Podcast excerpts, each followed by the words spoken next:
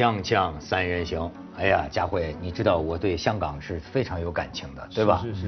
那么这个前一阵儿我虽你然对港币很有感情，特 别有感情，我现在对人民币更有感情，更有感情。对对。呃，我现所以我现在在北京啊，我经常这个不是北望哈，南望香港。嗯。我竟然哎，前一阵儿我听到这么一件事儿，就轰动了嘛，就是这个在铜锣湾七月十七号。你肯定知道吧？内地的一个游客，一个女的游客，在铜锣湾的一个药房买了两支。你知道什么叫黑鬼油吗？徐老师不知道。你光买印度神油了，黑黑鬼油据说是能疏解肌肉酸痛。这黑鬼油，这女的呢？我只知道白花油。哦，白花油是。这女的喜欢黑鬼油，女的喜欢黑鬼油。她在网上看，一般这个黑鬼油就不到两百块钱一瓶。嗯。那么，然后呢，她就在这个店里，在药房里看到这个。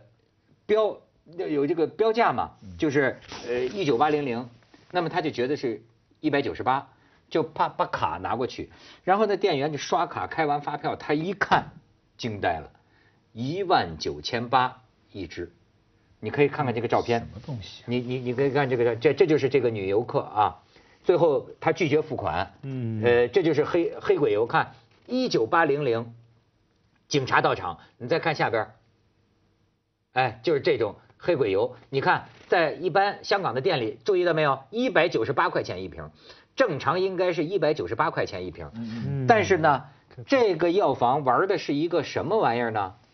就是我给你标一九八零零啊，你要是知道的人，比如说你是香港本地人，那你知道，那就是我就是一九八一个点后边俩零，就是一九八。但是碰见要宰你的这个内内地的肥羊来了吗？你你来了吗？好，我写。因为香港有一个规定，它不违法，就是只要明码标价，只要明码标价，我没有骗你，我在上面写了一九八零零，是你内地游客你自己不注意看，你以为你想当然以为是一百九十八，实际上就是一百九十八，但是你谁叫你想当然呢？然后你一刷卡，这个交易完成，报警吗？他拒绝付款，那店这个药房报的警，报警警察劝半天也没用。最后只能是，他还买了点别的东西，四万多，这女的气哼哼的就回去了，然后就现在，但但是他向消委会投诉，对对，现在消委会介入，我听说最新的消息是这个药房，虽然你没有违法，可是你这坏坏心思谁都知道，对你这黑心肠是吧？比那黑鬼油还黑呢，就是那么最后就是说他可能也退，但是这个女游客已经升回内地了。对。带着东西回去了，那么这个药房就承诺就会通过信用卡把这个钱给他呃退回去。那那你很难说他不违法。我请教过律师朋友，因为有一个叫做合理期待，嗯啊，就说你按照你跟寻常的情况非常非常极端不一样的，那就存在不合理，全存在欺诈的可能性，那可能是民事诉讼。比方说，他就欺负游客嘛，反正你走了。OK，或者说你是土豪，你根本生气就就对你生气之后不管。假如你是留在香港跟他打官司哈，告他，他可能会会要赔偿的，也要惩罚赔偿。比方说签约哈，这种事情通常出现在什么呢？娱乐界，比方说你现在签给一家经纪公司哈，签了约啦，你也说哎，我合约写明这样子啊，你就你就你就签了，你就答应了。可是有另外的公司要把你挖去了，他替你出面打官司，他这曾经很多这种个案，他说这种条约不合理。比方说，窦文涛每赚一百块钱，九十九块给归给马家辉啊，你只能拿一块啊，他就说这样不合理的，不合理在那种情况下签呢，一般行规是可能只要你五成，或者说三成。我不能要百分之九十九哈，是可以打官司是成立的啊，可以谈判的。所以这种很明显嘛，一九八零零通常就是说，哎，我当然是期待一百九十八块嘛啊，你不能说一万九九千八，它不一定不违法，可是是民事法，不是刑法。所以这个警察在这里处理，我觉得已经是不对了。这么明显的欺诈哈，警察还在帮他辩护，这个其实是欺负外面的人。我亲身碰到的事情哈，碰到的情况就不一样。我在纽约吧，一个酒店出来，我到很近的，就是中央公园的一个地方，呃，跟我女儿要吃饭。出来呢，他叫不到出租车，走呢又有点路，结果就有这种就是三轮车踩的。那个像像像油车一样，然后就就就上来就上来招呼我，我说我到那个什么地方，哎，他说很容易，我说多少钱？他说本来五块九毛九，现在我给你三块九毛九，我一想哎，这个便宜啊，我就上了车了。我说多少时间到？我还问他我多少时间到？他五分钟，那我想差不多嘛，那就走。结果呢不是五分钟，转了十五分钟。到了以后十五分钟有二十分钟大概，他路上一算，然后二十分钟问我要七十块钱，因为他三块九毛九是一分钟。哦，干，三块九毛九 一分钟。嗯。然后要我七十块钱，然后他有他合法的，他有牌照啊，然后就叫警察来，他就打电话叫警察来，警察就前后的事情一问，然后跟他说，你有没有写清楚？你这个是每分钟三块九毛九，然后他从那个什么地方翻出一块牌子，他说：“他说你这块牌子他上车的时候有没有看到？嗯，他说有没有个可能他不知道你是讲这是一分钟，啊还是总价？就说你有没有误导他？他就是警察讲的很清楚的，就是说。”我忘了，最后大概就二十块钱去解决。就警察就是说，他也不是算你三块九毛九，但是就是说是一个，哎，不是，他是合有合法承认，但是警察这有个判断嘛，你是敲诈人家嘛，对不对？对，但是我觉得这个事儿啊，你家辉说的这个，这个可能是上法庭的之后，对，咱们这个有的官司打，嗯，但是在当时，哎，你比如说我这儿写了一万九千八，没有小数点啊，你看见了，你刷了卡了。我就是他们，我不懂香港的交易。他们说就是说这香港这种资本主义交易，它有个特点就是说，没有什么公价可言。对，只要我们两个买方和卖方都同意，这个交易就成立。嗯嗯，对吧？你甭管我卖十万，卖卖卖一万，我高兴卖你这么多，成立吗？没有。假如按照我律师朋友们的法律意见，中间这是有官司可以打，因为你不你这不合理嘛。一九八不能卖到一万九千八。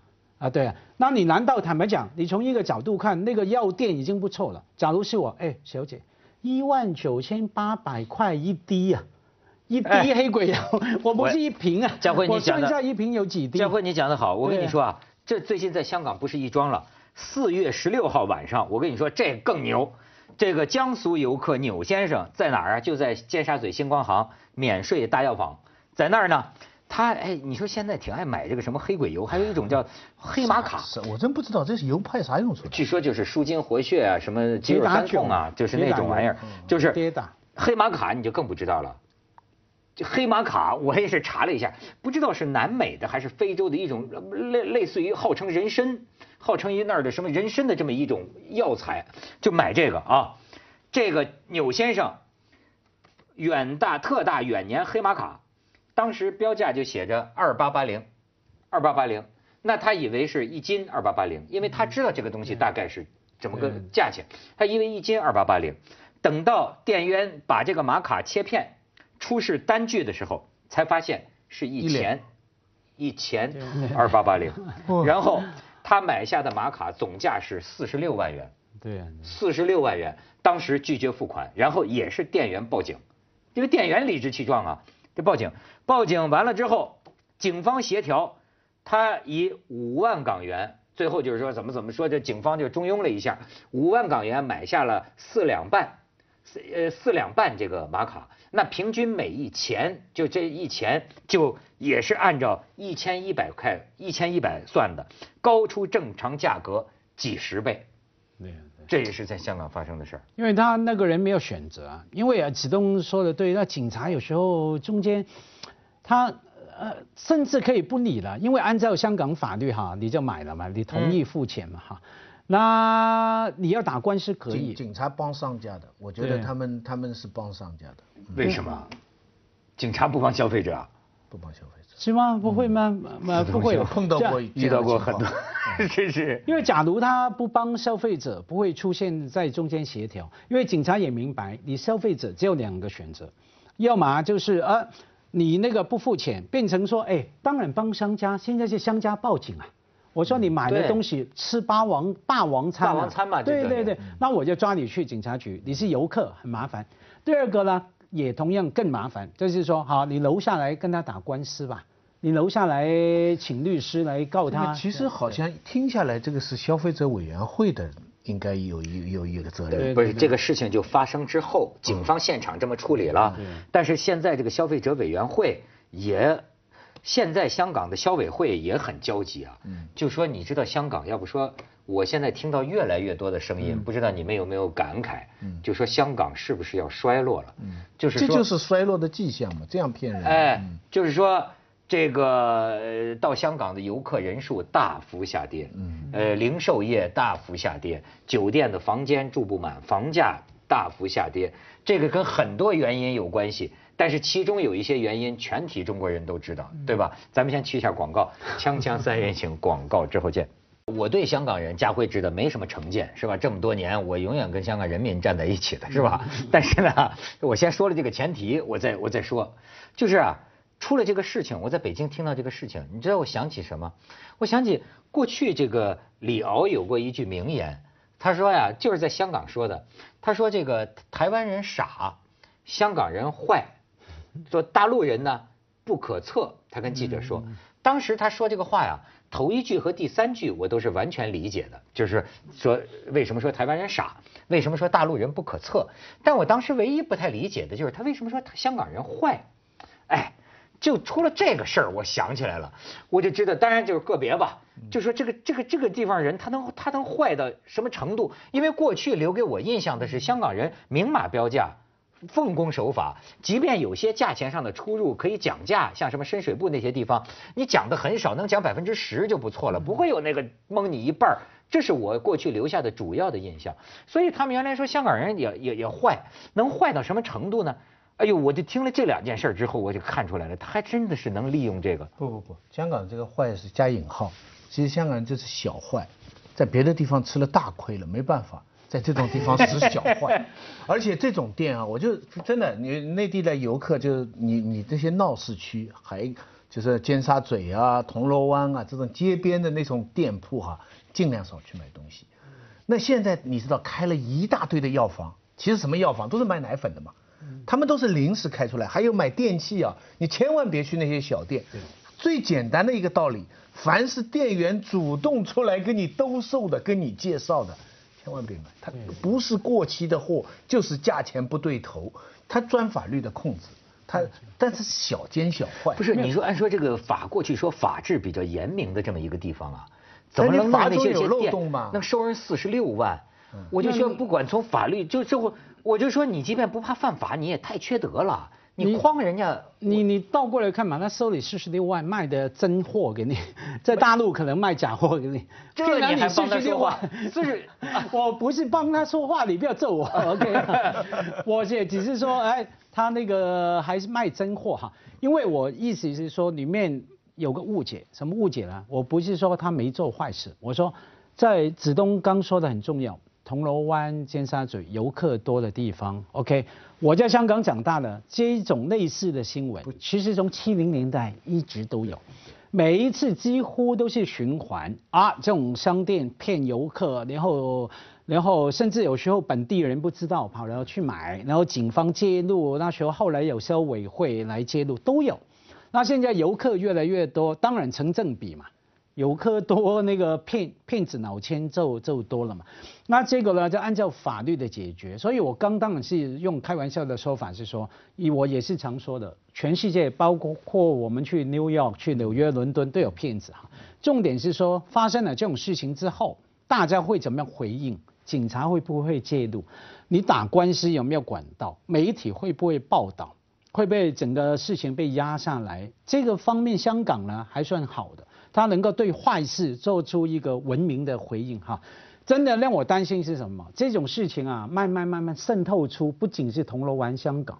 书展期间有上海的一对年轻夫妻朋友来香港，我请他们吃饭，哈，又是这样。我在他们看那个面前我埋单嘛，然后看账单嘛，啊，清楚。然后呢，那上海的夫妻朋友用那种眼光看我，好像是说你怎么那么小气啊？这付账就付账吧，还要看一下账单有没有凑好。嗯，我告诉他们来香港去任何地方现在都要看账单，因为看到呃我碰过好多次，他都给你加了一两道你没有吃的菜，我说那价格给你提升，骗你的钱哈。因为这是才是最新情况是你中间如果取消了一道菜啊，对对，账单来的时候通常是没取消的，这是非常常见的。仅以我碰到的而论呢，我觉得我在这个欧洲和美国这很多的这个餐馆呢，包括商店里，我见到的那些人。我觉得都像高尚的人，那个服务员，可能我我甚至跟他们说，我说他不不太帮他老板挣钱，你知道吗？他甚至能跟我说，呃，就是我我有过很多这个体会啊。他觉得，哎，他说这个我觉得跟你不太合，不太适合你，他会这样说，那真的是好人呐，你知道吗？那那也不是好人，但他要小费。在美国，这个服务员呢，他小费赚得非常厉害。你不给小费，他马上脸色给你看。每个地方都有每个地方的赚钱，香港那个小费都扣在里面嘛，所以他贪点小便宜，但真的是小便宜。但是就是这些店哈，因为他的店铺非常贵，他游客又集中，所以他们不搞一点额外的，我觉得他根本就维持不下去。作为我觉得这样来说吧，作为顾客，不管你是大陆来的、日本来的、什么地方来的，你碰到这一类的店，你就避开。你去找大一点的店。另外，从香港本身发展的，我觉得这个社会要有共识，这害群之马呀！你骗了这点小钱，害了香港的旅游业的名声。香港旅游业、零售业又是香港经济的支柱之一，这个时候政府要出手。你政府有些地方不出手，有些地方出手。你消费者委员会在这里，你要加大它的管理的力嘛？什么一九八零零这种事情，哦，政府在旁边做做闭上关，警察说这个是合法的，那我觉得政府就有错了。这个整个香港的这个整这个小商人骗钱，我觉得可以理解，政府不作为不可原谅。我觉得这个消费者委员会的态度基本上就是说，说即便你这样钻法律空子吧，你在法律上没有问题，在道德上也不可接受。不能仅仅是道德，同行之间哈，照应该就有应该有这样的规定，就同样一个东西，你利润不能高于多少倍，这个应该有一个 common sense 吧？哎，应该有行规才。家辉，你有没有这种感觉？我现在加多宝能卖一千块一瓶吗？听到越来越多的这个话呀，就是说我甚至觉得香港是不是衰了？就是不是就是什么地方都有时运，对吗？对，每个城市都有它好像生命嘛，有个 cycle，有个循环嘛，有个生死轮回嘛。啊。通常是因为其他城市啊发展起来，对，一定是相对的关系哈。那所以这个才是香港的种种的焦虑哈。那可是你你要从一个角度看，对于部分的香港人来看，什么叫衰，什么叫好嘛？好多香港人的说法是说，香港什么时候最好？二零零三杀死非典的时候，为什么整个经济不好啊？失业率高是对的，可是物价也低啊，对，整个生活的节奏也慢啊。你那时候真的可以慢慢来谈一下其他的事情，享受一下可能没有那么豪华的生活哈。那香港人好，对于很多香港人来说，香港的生活最糟糕是什么时候？每一次香港的楼价、股市、经济最畅旺的时候，那种生活气氛的奢奢侈啊，非常大家每天用我们说鱼翅捞饭呢，鱼翅来捞饭来吃啊，买东西连买个什么漂亮的跑车要排队买，要等两年等等哈。你要从这个角度来看，有体会，佳慧有体会。哎，这个那我们这方面可能跟这个二零零三年一些北京人的意见是一样的，不堵车了。他他他会都都都人们有时间在家里在一起，所以什么事情有它的坏处啊，也有它的好处。嗯，我觉得你讲的这个，呃，我最近这几天也是在他们都在说说香港，呃，零售业啊各方面都在下降，好像这个这个市场就感觉就衰了一样啊。可是我自己的感觉，我我我觉得我很自私的啊，很自私的，按说是不对的，很自私的一个感觉，我就觉得我越来越喜欢在这个城市了。我好，甚至我就说，我就喜欢在那些已过高峰啊，正在走下坡路的地方。哎，这是我的一个独门之秘。你看啊，日子过得最舒服的，我跟你说，比如说广州，广州我当年在广州住七年，那正是就是说改革开放的排头兵。当一个城市，广州和深圳它发展到全国第一，就是它最牛的时候啊。我跟你说，一点味道都没有，一烦死了！这个地方乱七八糟，这个人欲横流，你知道吗？这个豆腐的，这就乌烟瘴气的，沸腾的生活，街道混乱，你知道吗？但是它有活力，对吧？可是你看，当我来到台北，我就觉得他过了那个亚洲四小龙的那个阶段，实际对对他们来说，他们可能觉得我们在衰落。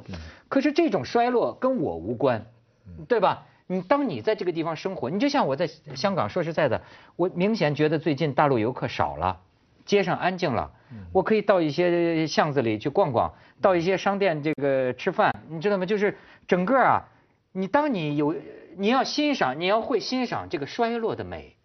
一个曾经发达过、曾经第一的城市，当它慢慢往下走的时候啊，也许是它最妙的时候。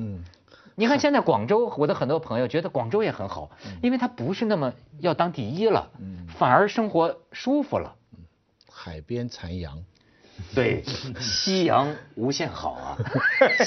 他们他们爱听这个。锵锵三人行广告之后见。哎，我给你们抛出一个观点啊！我首先要说这个观点啊是绝对错误的，充满了各种各样的歧视。但是这是现在网上啊很盛行的这么一种观点。我是说我是批判他，但是我抛出来让你们批判啊。就是有些人就觉得啊，说你看这种西方人，像英国人、美国人，他们呢是这个真的心理高尚，是道德的人，活雷锋。对吧？说那香港人呢，他过去守法呀，他是殖民地，他是在英国人这个统治之下，就他那意思啊，他心里完全都是唯利是图的，你知道吗？就是。不，就就不尽善良的。但是呢，他是被被人管着，被这个强权管着，所以他老老实实循规守矩。他一到深圳，如果可以不排队，他比谁都不排队。就是说，那意思他并没有骨子里的真正的美好的德行修养，他只是在殖民地期间，他不得不遵守别人的法治环境，造成了这么一种所谓的顺民。所以今天会有如此的表现。你们可以批判一下这种观点吗？按你这个逻辑，那中国的大陆的人呢？没有被殖民地过吧？啊，那什么呢？那是从来就没高尚过。哎，我们一直都是，我们一直都是野生野蛮生长吗？那可是倒过来说，我看到一个注意到一个情况，好多内地的朋友可能在内地哈不排队等等，讲话出声出气的，来到香港住了三个月、半年、一年就好了。这完全会排队，会在我们一般所谓的文明呃关系的期待上面会玩这个游戏啊。所以我觉得你刚说的那个观点就好吧，他就这样认为吧，因为他没有任何的数据，没有任何的具体的例子哈，他所以没有什么好好反驳的嘛。他说香港人一过了深圳那边能不排队就不排队，Well 可能有部分人是吧，可能。可是可能那部分人根本也不是香港人，是新移民，最近几年才从大陆来，对 所以没歧视新移民，对，歧视新移民。有部分，所以没得说的嘛。当等于我们是说有部分新移民不表示全部，有部分香港人不等于全部，可是反而是可以参考，是说有这种看法观点的人呢，只要看一下香港的马路就知道，OK，基本上呢这是守规矩的。我经常也佩服自己，经常我跟朋友开车，我就说我很佩服自己，就是那个路啊，明明可以过的。我在台北，在内地啊，朋友们不管读多少书的朋友们在台北都是乱冲乱过，就习惯了。那我们在香港那种习惯是说，我觉得没有必要吧，就算我排队等十五分钟就等吧。我乱过了之后，我回家睡不着。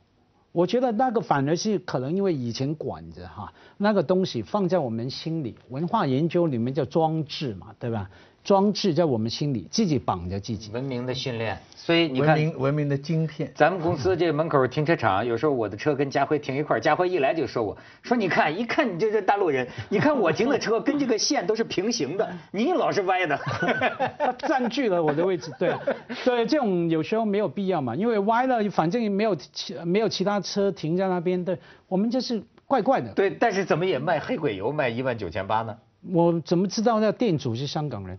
哎呀，真会辩论啊！也是新移民嘛？可能是台湾来的吗？对，坏蛋都在台湾。首先，你讲西方人、英美人，他如果有一些礼貌，什么什么这些习惯。也不代表他就是什么道德高尚，这也也不，他最多他可能有他自己的宗教，另外他法制严密，但并不是说他人就天生会比别的民族要好。就是这些前提都不可能。可能我是天生善良啊，我还真想不到。我认为啊，比如说一百九十八，他要卖你一千九百八，这是我理解的。可我认为他要卖你一万九千八，甚至四十六万，这是有点。我觉得这个心思啊。接近于诈骗犯，就是是你就是这个心思太太恶了。接着为您播出健康新概念。做做这种事情啊，我觉得就除了消费者委员会、警方以外，总归要有一个什么机制。